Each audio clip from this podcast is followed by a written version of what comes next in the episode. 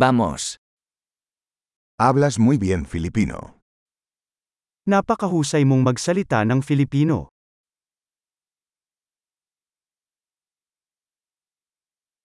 Finalmente me siento cómodo hablando filipino. Sa wakas ay komportable na akong magsalita ng Filipino.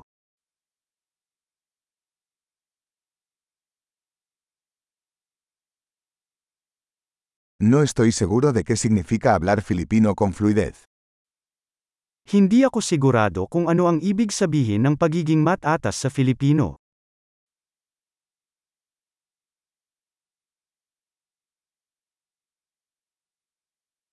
Me siento cómodo hablando y expresándome en filipino. Comfortable akong magsalita at ipahayag ang aking sarili sa Filipino.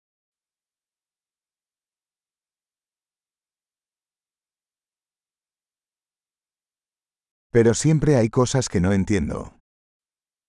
Pero laging may mga bagay na hindi ko maintindihan.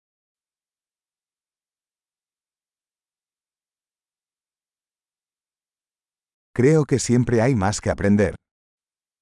Sa tingin ko, laging may dapat matutunan.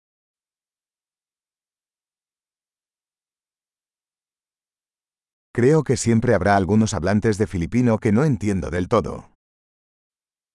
I think there will always be some Filipino speakers na hindi ko lubusang naiintindihan.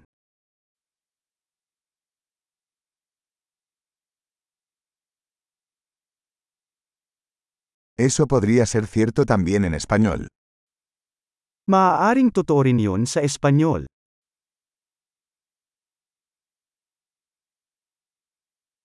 A veces siento que soy una persona diferente en filipino que en español. Minsan pakiramdam ko ay ibang tao ako sa Filipino kaysa sa Espanyol.